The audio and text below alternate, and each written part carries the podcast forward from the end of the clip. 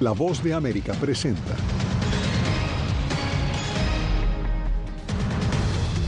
El Pentágono envía 800 soldados a la frontera sur de Estados Unidos ante un súbito incremento del flujo migratorio.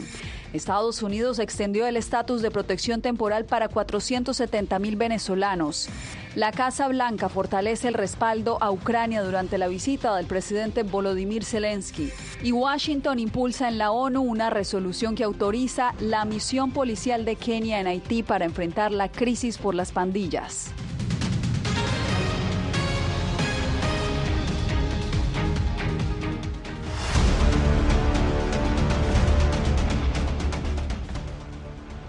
¿Qué tal? Bienvenidos. Nuevas medidas emprendió el gobierno Biden para enfrentar una oleada de migrantes en la frontera sur. Una pequeña ciudad de Texas declaró estado de emergencia por la inesperada llegada de más de 6 mil migrantes en los últimos tres días. Hacemos comunicación con Paula Díaz, quien se encuentra en la Casa Blanca con más detalles. Paula, cuéntanos cuál ha sido la respuesta del gobierno Biden y cuál es también la situación en este momento allá en la frontera. Yasmin, la administración Biden ordenó el envío de personal del Departamento de Defensa, 800 miembros activos que se unirán a 2.500 que ya estaban asignados para apoyar las labores de aduanas y protección fronteriza. Este anuncio llega cuando precisamente en Eagle Pass, en Texas, han cruzado 4.000 inmigrantes indocumentados esta semana. Sin causa aparente, miles de migrantes han estado cruzando hacia Texas, en la zona de Eagle Pass y también en El Paso desde la madrugada de este lunes. A la ciudad fronteriza con Piedras Negras en México y separada por el Río Grande, solo en una noche arribaron más de 2.000 migrantes. Y aunque las nuevas cifras no han sido confirmadas, son filas de gente las que se ven llegar. 800 nuevos militares en servicio activo para apoyar más esfuerzos y sacar a los agentes y oficiales de CBP al campo. Esto se suma a los 2.500 efectivos de la Guardia Nacional también desplegados. Y Golpaz también adoptó medidas. La declaración de emergencia nos otorga la posibilidad de solicitar recursos financieros para brindar servicios adicionales causados por la afluencia de inmigrantes indocumentados. Texas ha continuado la construcción del muro fronterizo y la instalación de alambre de púas, mientras se define el futuro de la barrera acuática con boyas en el Río Grande. Según el gobernador, la alambrada ha sido cortada para facilitar el cruce y elevó fuertes acusaciones. El gobierno de Biden cortó ese alambre y abrió las compuertas a los inmigrantes ilegales. Inmediatamente ordené el despliegue de más efectivos de la Guardia Nacional de Texas para impedir los cruces irregulares e instalar más alambre de púas. Al respecto, la Casa Blanca no respondió de manera directa. Señaló que mirará en detalle la situación y calificó la denuncia como un movimiento político del gobernador de Texas. Desde la tarde de ayer, uno de los dos cruces por Eagle Pass fue cerrado debido a este cruce masivo de inmigrantes. Esto ha generado congestión y tráfico entre los viajeros en ambos países. Paula, y otra de las medidas que emprendió el gobierno estadounidense fue la ampliación del estatus de protección temporal, conocido como TPS. Esto será para los venezolanos, una medida que acelerará la obtención de los permisos de trabajo y también los protegerá de la deportación. Al menos 470 mil de ellos podrían beneficiarse, como nos informa José Pernalete. El estatus de protección temporal para los venezolanos fue redesignado por el gobierno de Estados Unidos. Ahora este TPS protege a ciudadanos de ese país que han llegado al territorio estadounidense hasta el pasado 31 de julio. La medida es parte de la respuesta del gobierno federal a la crisis migratoria. Otorga permiso de trabajo a estas personas y facilita la desocupación de los albergues. Ayer también anunciamos el TPS para Venezuela y estas son las acciones que está tomando el presidente sin la ayuda de los republicanos en el Congreso y se toma este tipo de acción una y otra vez para abordar este problema. Este alivio federal beneficiará a inmigrantes de esa comunidad sin importar su estatus migratorio, siempre que se cumplan con los requisitos. Anteriormente, esta medida solo protegía a ciudadanos de Venezuela que habían llegado al país hasta marzo de 2021. Todavía no se ha dicho la fecha en la cual puedes empezar a aplicar. Eso sí, tienes que estar pendiente porque es una fecha predeterminada y que después no hay excusa si se te olvida o se te pasa la fecha. Esta medida es bien recibida por las organizaciones sin fines de lucro que asisten a esta comunidad y aclaran que pueden facilitar la depuración de los procesos de asilo ante el elevado número de peticiones pendientes. Y por las razones válidas, es decir, se va a quedar afuera el asilo fraudulento y van a poder acogerse a una figura que realmente es lo que por el, lo que el venezolano emigra, una crisis política, humanitaria y económica en Venezuela. José Pernalete, Voz de América, Miami. Y México también ha adoptado medidas. El gobierno suspendió las rutas de tren hacia la frontera con Estados Unidos. Miles de migrantes que arriesgaban su vida a bordo de este tren conocido como La Bestia ya no podrán continuar su viaje, como nos reporta Anareli Palomares. Así es como migrantes de Centro y Sudamérica esperan y se trepan a los trenes de carga para cruzar México y llegar hasta la frontera con Estados Unidos. Se arriesgan a sufrir mutilaciones o incluso perder la vida. Y ha sido demasiado rudo, demasiado rudo, no se lo recomiendo pero a nadie. Esta situación que estamos pasando.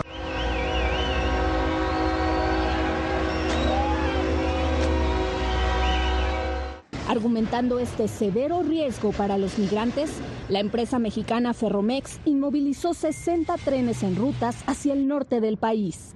Tan solo en Coahuila, cientos de migrantes quedaron varados a orillas del camino. Tuvimos que durar dos días porque se complicó un poco la cosa en el tren. Ya vivíamos en Monterrey, tenemos tren. Aunque hace unas horas la empresa ferroviaria restableció algunas de sus rutas, el presidente de México ha enfatizado lo que él considera es prioridad Estamos trabajando con, con el tema migratorio este, constantemente. Lo que nos importa no son los trenes, nos importa eh, los migrantes.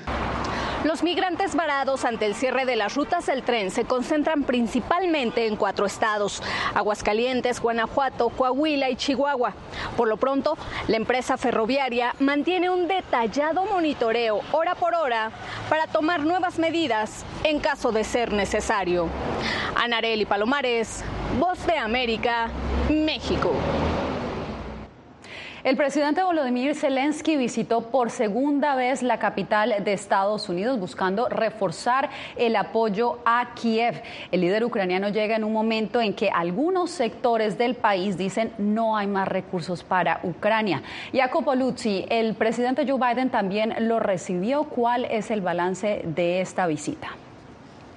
Bueno, Jasmine, esta visita no fue fácil porque si bien la administración Biden dijo que respaldará a Ucrania durante el tiempo que sea necesario para derrotar a Rusia, sigue la resistencia a este apoyo, sobre todo, como tú dijiste, entre los republicanos, algunos republicanos. Entonces el mensaje desde el este hoy fue que sí tiene sentido aún respaldar a Kiev. Entre tanto, en el encuentro de Zelensky con Biden aquí en la mansión presidencial, Biden aprovechó para anunciar un nuevo tramo de ayuda militar para Kiev que incluye también importantes capacidades de defensa aérea. Es por eso que, junto con nuestros socios en Ucrania, hemos brindado ayuda humanitaria y a decenas de millones de personas alimentos, agua potable y mucho más. Y es por eso que hemos comenzado el proceso de formalizar nuestro compromiso a largo plazo con la seguridad de Ucrania, junto con el G7 y con otros socios. Les agradecemos mucho la ayuda proporcionada por Estados Unidos a Ucrania para combatir el terrorismo ruso, algo realmente terrible. Hoy estoy en Washington para fortalecer nuestra coalición para defender a los niños ucranianos, nuestras familias, nuestros hogares, la libertad y la democracia en el mundo. Zelensky no solo visitó la Casa Blanca, el ucraniano tuvo reuniones en el Pentágono y con jefes de las bancadas en el Congreso, donde logró mantener por ahora firme el apoyo bipartidista a su país. El presidente ucraniano Volodymyr Zelensky estuvo de visita en Washington este jueves, donde se reunió con la cúpula del poder estadounidense en una delicada misión política para mantener sólido el apoyo de Estados Unidos en la guerra contra Rusia. En particular, una parte de los republicanos, liderada por Donald Trump, cuestionan las ayudas a Kiev. ¿Dónde está la responsabilidad sobre el dinero que ya hemos gastado? ¿Cuál es el plan para la victoria? A pesar de que algunos legisladores siguen convencidos que Estados Unidos no puede brindar más ayuda, Zelensky logró mantener un apoyo bipartidista, afirmando que Ucrania está ganando la guerra, pero que sin ayuda la derrota será inevitable. La mayoría de la mayoría apoya esto. Sé que hay cierta disensión en ambos lados, pero dije que una guerra de desgaste no va a ganar esto. Eso es lo que Putin quiere, porque quiere quebrar la voluntad del pueblo estadounidense y de los europeos.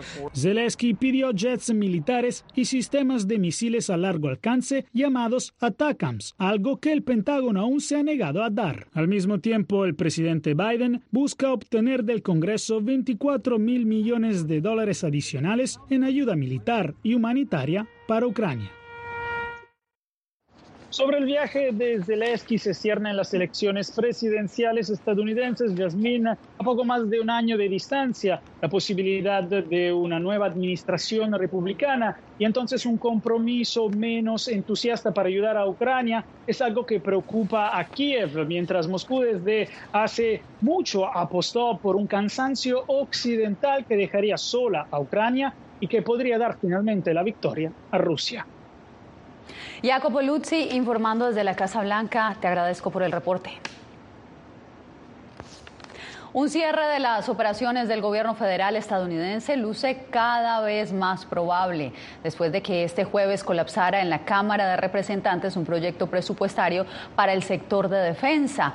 Un ala de la bancada republicana, aliado del expresidente Donald Trump, objetaron al, al nivel de gasto que el presidente de la Cámara Baja, el también republicano Kevin McCarthy, negoció a comienzos de año lo que quiere decir que es muy probable que ese 30 de septiembre, cuando se acaba el presupuesto, haya, haya un cierre de gobierno.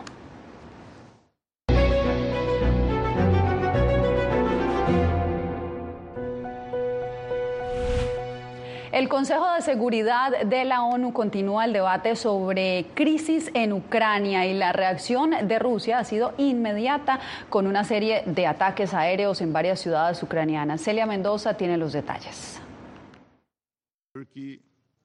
Mientras el presidente Volodymyr Zelensky se dirigía al Consejo de Seguridad en Nueva York, las fuerzas rusas lanzaron un ataque aéreo coordinado contra la población civil en seis ciudades ucranianas. La sesión en el Consejo continuó este jueves con el cuestionamiento de Ucrania sobre la permanencia de Rusia en ese foro, como lo explicó a La Voz de América el embajador ucraniano ante Naciones Unidas, Sergei Kilitsia la presencia de Rusia que está declarada por la Asamblea General como un país agresor. Y yo creo que eso todo no es compatible. El hecho que, que Rusia es uh, un agresor y su presencia, su membresía permanente según uh, los rusos. Uno tras otro, los representantes de varios países han hecho un llamado al diálogo y al respeto de la Carta de la ONU, que defiende la integridad territorial y la soberanía. China, por su parte, reiteró su oferta para ser mediador y presentó una guía de cómo salir de la crisis. Las partes deben adoptar una visión a largo plazo y defender la visión de una seguridad común integral, cooperativa y sostenible. Respetar mutuamente las preocupaciones legítimas de seguridad y promover la construcción de una arquitectura de seguridad equilibrada, eficaz y sostenible en Europa. El tema de la reforma del Consejo de Seguridad de Naciones Unidas ha tomado aún más fuerza tras ser mencionada durante la Asamblea General por un gran número de líderes, incluido el presidente Joe Biden, quien dijo hay que romper con la parálisis que a menudo mina el progreso y bloquea el consenso en este grupo. Celia Mendoza, Voz de América, Naciones Unidas. Naciones Unidas se prepara para debatir este viernes una resolución que presentará Estados Unidos para autorizar la entrada a Haití de una fuerza multinacional liderada por Kenia.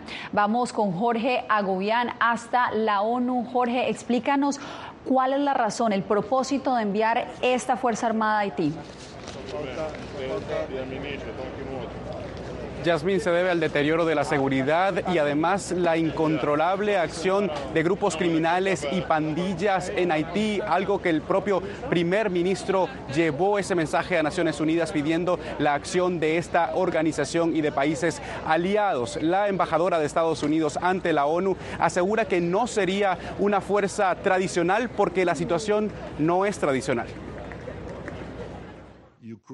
El primer paso para que una fuerza multinacional entre a Haití ocurrirá en el marco de la Asamblea General de Naciones Unidas. El viernes vamos a tener una, primera introducción, una primera conversación sobre ese tema. Como nos dice Cristina Rosales, portavoz del Departamento de Estado, la delegación de Estados Unidos presentará ante el Consejo de Seguridad una resolución que busca autorizar a Kenia para el envío de al menos mil uniformados a Haití. Con el objetivo de que en los próximos días y en las próximas semanas se apruebe la resolución. El objetivo sería entrenar y ayudar a la policía haitiana a combatir a pandillas y grupos criminales que han irrumpido la tranquilidad del país caribeño se pueda también mejorar la seguridad en Haití que se le, y se le pueda dar eh, una vida más digna, una vida más eh, segura y apropiada entonces al, al pueblo haitiano. Este jueves, reunido en Nueva York con el secretario de Estado Anthony Blinken, el presidente de Kenia indicó que la conversación servirá para adelantar el trabajo técnico. Lo esencial para que podamos hacer una contribución útil y consolidar todos los esfuerzos para asegurarnos de que tengamos éxito. El primer ministro haitiano pidió en octubre el despliegue de la fuerza multinacional debido a la incontrolable acción delictiva de las bandillas. Esta frontera natural. Su vecino República Dominicana que cerró sus fronteras en días recientes por un conflicto sobre la construcción de un canal de agua, apoya la resolución. El problema de Haití ya no está en Haití, está en manos de la comunidad internacional. Y por esta razón... Por cierto, las Bahamas y Jamaica también han mostrado disposición de unirse a esta fuerza multinacional. Yasmin, vuelvo contigo. Jorge, muchas gracias y usted no se mueva porque al volver el enorme operativo de intervención en una conocida cárcel de Venezuela, desde donde opera la organización criminal transnacional Tren de Aragua.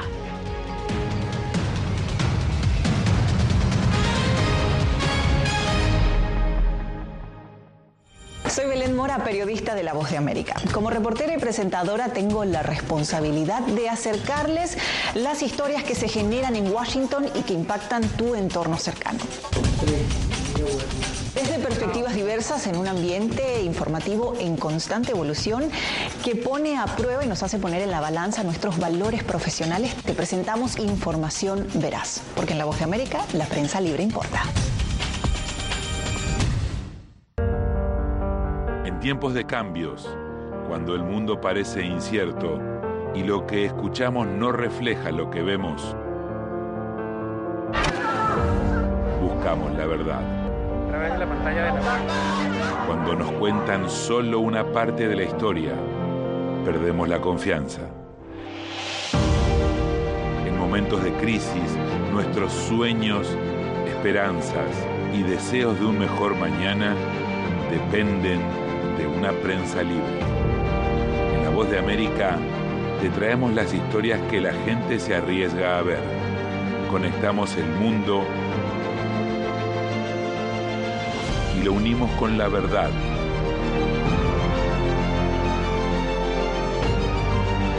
En La Voz de América te presentamos el panorama completo.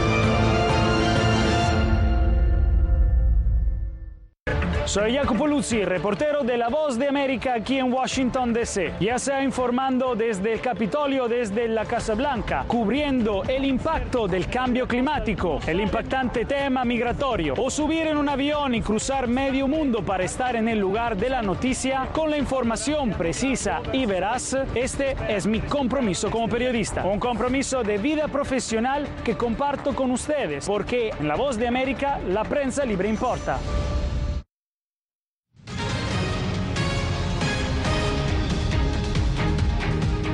Un operativo policial y militar de 11.000 agentes intervino en la prisión de Tocorón en Venezuela. Álvaro Elgarra nos da los pormenores. El gobierno de Venezuela tomó el control del centro penitenciario Tocorón, en el estado Aragua, desde donde operaba la organización criminal transnacional Tren de Aragua, extendida por Chile, Perú, Bolivia y Colombia.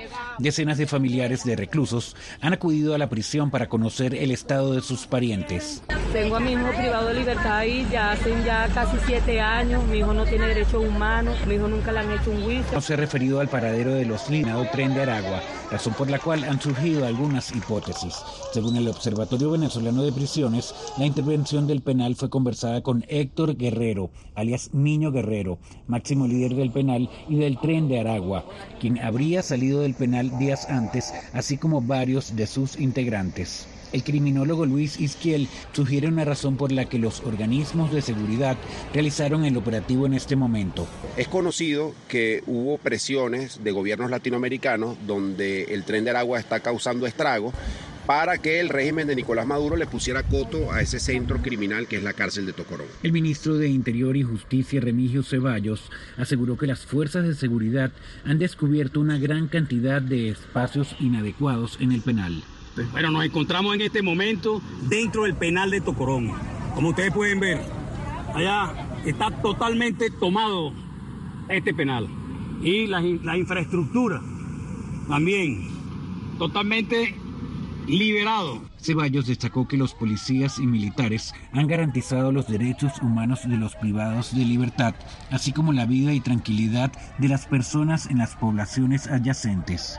Álvaro Algarra, Voz América, Caracas. Un ataque desde un dron enciende las alarmas en Ecuador sobre la supervisión de estos vehículos no tripulados. Esto y más en minutos.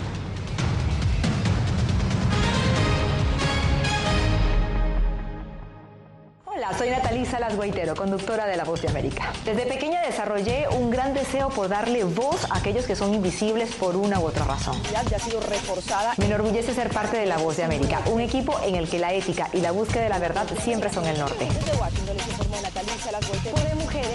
Ser periodista es una gran responsabilidad porque somos defensores de principios de libertad y para mantenerlos, la prensa libre importa.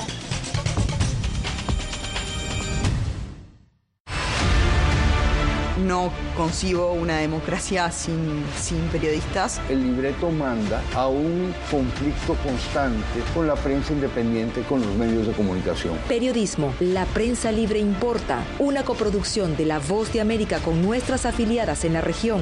Se ejerció esta profesión con mucho eh, miedo. ¿Cuántos periodistas van muertos ya? Por decir la verdad. Disponible en vozdeamerica.com. Soy Fabiola Chambi, corresponsal de La Voz de América en Bolivia.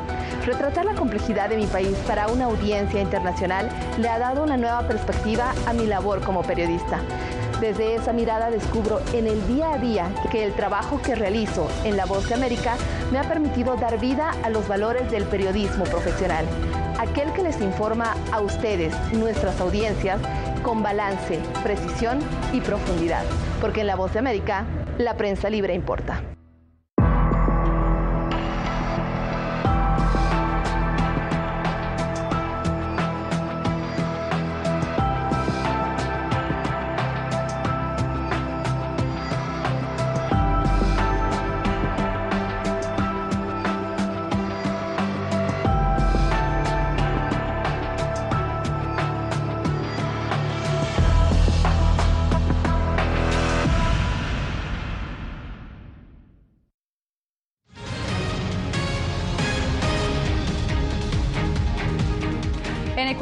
La reciente explosión controlada de un dron sobre una peligrosa cárcel de la ciudad de Guayaquil encendió las alertas sobre la escasa supervisión gubernamental a estos vehículos no tripulados. Desde Quito, Néstor Aguilera consultó a especialistas. Es el momento en el que explotó un dron que volaba días atrás sobre la cárcel de máxima seguridad conocida como La Roca en Guayaquil. El estallido motivó la evacuación de reos y ocasionó daños materiales. Hubo un accionar muy profesional y muy eh, técnico del Grupo de Intervención y Rescate que ha permitido ya neutralizar esta carga, es decir, hacer una explosión controlada. Para Marco Garrido, un oficial retirado de las Fuerzas Especiales y hoy instructor de drones, es un motivo de preocupación. Habla de falta de control del Estado y una normativa que permite vulnerabilidades, pero también alerta que el nivel de destrucción puede ir en función de la carga que se le ponga a un vehículo de ese tipo y la capacidad de desplazamiento en distancia. Me puedo poner unos 5 kilos de C4 y voy a generar bastante daño. El experto alerta que los drones están a disposición de cualquier persona y pueden ser ofertados con facilidad, lo que impide que haya un catastro nacional. Un vehículo aéreo no tripulado suele costar entre 1.500 y 35.000 dólares en promedio. El gran problema que tiene nuestra autoridad es el control de los drones que ingresan al país. ¿Y eso por qué? Por el contrabando. La Policía Nacional también está preocupada por el aumento del uso de material explosivo. Son los centros de privación de la libertad. Por vía aérea pueden ingresar. El pasado 19 de abril fue detenido por la policía un ciudadano colombiano que aducía ser agente del FBI. Como parte de la investigación del caso, se produjo el decomiso de un vehículo aéreo no tripulado. Además, en julio de este año se incautaron drones usados para ingresar drogas y armas a la penitenciaría del litoral. Néstor Aguilera, Voz de América, Quito. En instantes, el niño árbitro que sueña con llegar a un mundial.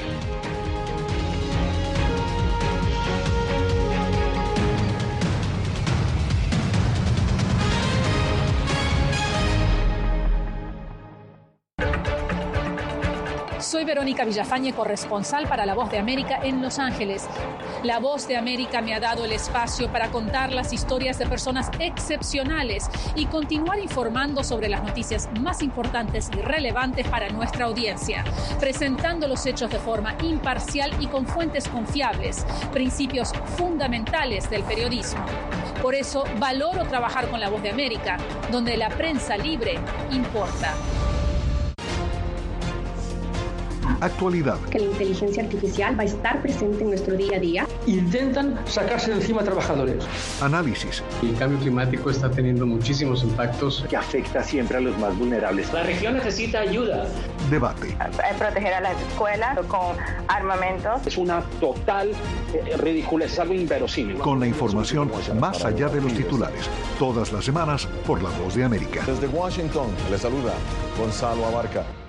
Soy Claudia Saldaña, corresponsal de La Voz de América en El Salvador. Ejercer el periodismo es un desafío que crece constantemente frente a la complejidad del escenario político de mi país. Presentar todas las voces, todos los ángulos y el contexto nos permite ofrecer a ustedes, nuestras audiencias, un panorama más completo de nuestra realidad.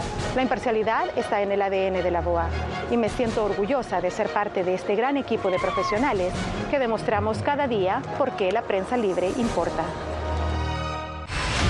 poder ser la voz de la denuncia de tantas personas que sienten fuertemente vulnerados sus derechos. Una de, de las patas que sostiene la democracia debe ser la libertad de prensa. Periodismo, la prensa libre importa, una coproducción de La Voz de América con nuestras afiliadas en la región. ¿Cómo garantizar que las voces lleguen a quien tienen que llegar? Impunidad, indolencia de la justicia son nuestros principales enemigos. Disponible en vozdeamerica.com.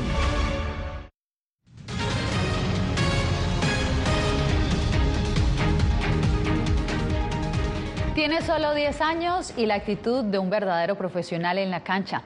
Se trata de un niño árbitro que sueña en grande. Desde el estadio más importante de Bolivia, Fabiola Chambi nos cuenta su historia. Mientras muchos niños sueñan con ser futbolistas famosos, Eric Callejas quiere imponer autoridad en el campo de juego y a su corta edad ya lo está logrando, aunque está consciente de que es un camino difícil. Los jugadores te agreden física y verbalmente. Yo como aún soy niño no, no me pueden hacer nada, pero ya voy, voy creciendo y tal vez ya me empiezan a ofender pero yo tengo que estar firme con mi decisión. Sabe a detalle todas las reglas y practica en partidos locales de El Alto, la ciudad donde vive. Aprendió con vídeos de YouTube y libros que le dio su padre, quien es su inspiración y guía. No hemos sido capacitados en una escuela de árbitros, en un colegiado de árbitros. El poco conocimiento de las reglas lo ha inculcado a mi hijo y él, yo no quiero que se quede así como yo, quiero que él sea un árbitro reconocido. Aunque en la cancha parece imbatible, su madre María Elena Machaca confiesa que en su hogar es muy diferente. Como cualquier niño en casa, un niño tierno, responsable con sus cosas y en cancha pues se convierte ya en otra persona. Lo toma muy en serio su trabajo. Aunque ahora todo esfuerzo está en seguir aprendiendo y ganar experiencia en el fútbol boliviano, Eric sueña en grande. Quiere estudiar en el extranjero y un día convertirse en un árbitro FIFA. Yo quisiera arbitrar en el Mundial, la Copa América, las Copas Libertadores y la Champions para representar a Bolivia. Fabiola Chambi, Voz América, Bolivia. Y otros que están sacando sonrisas eh, son un equipo de perros policías que se robaron el show durante un desfile militar en Chile. Fueron 76 cachorros de diversas edades y razas los que desfilaron con orgullo junto a sus dedicados adiestradores, entre ellos veteranos carabineros y agentes de policía de Chile. Los encantadores cachorros fueron sometidos a un riguroso entrenamiento para garantizar un impecable desempeño durante el evento. Con esta imagen me despido por hoy. どうぞ。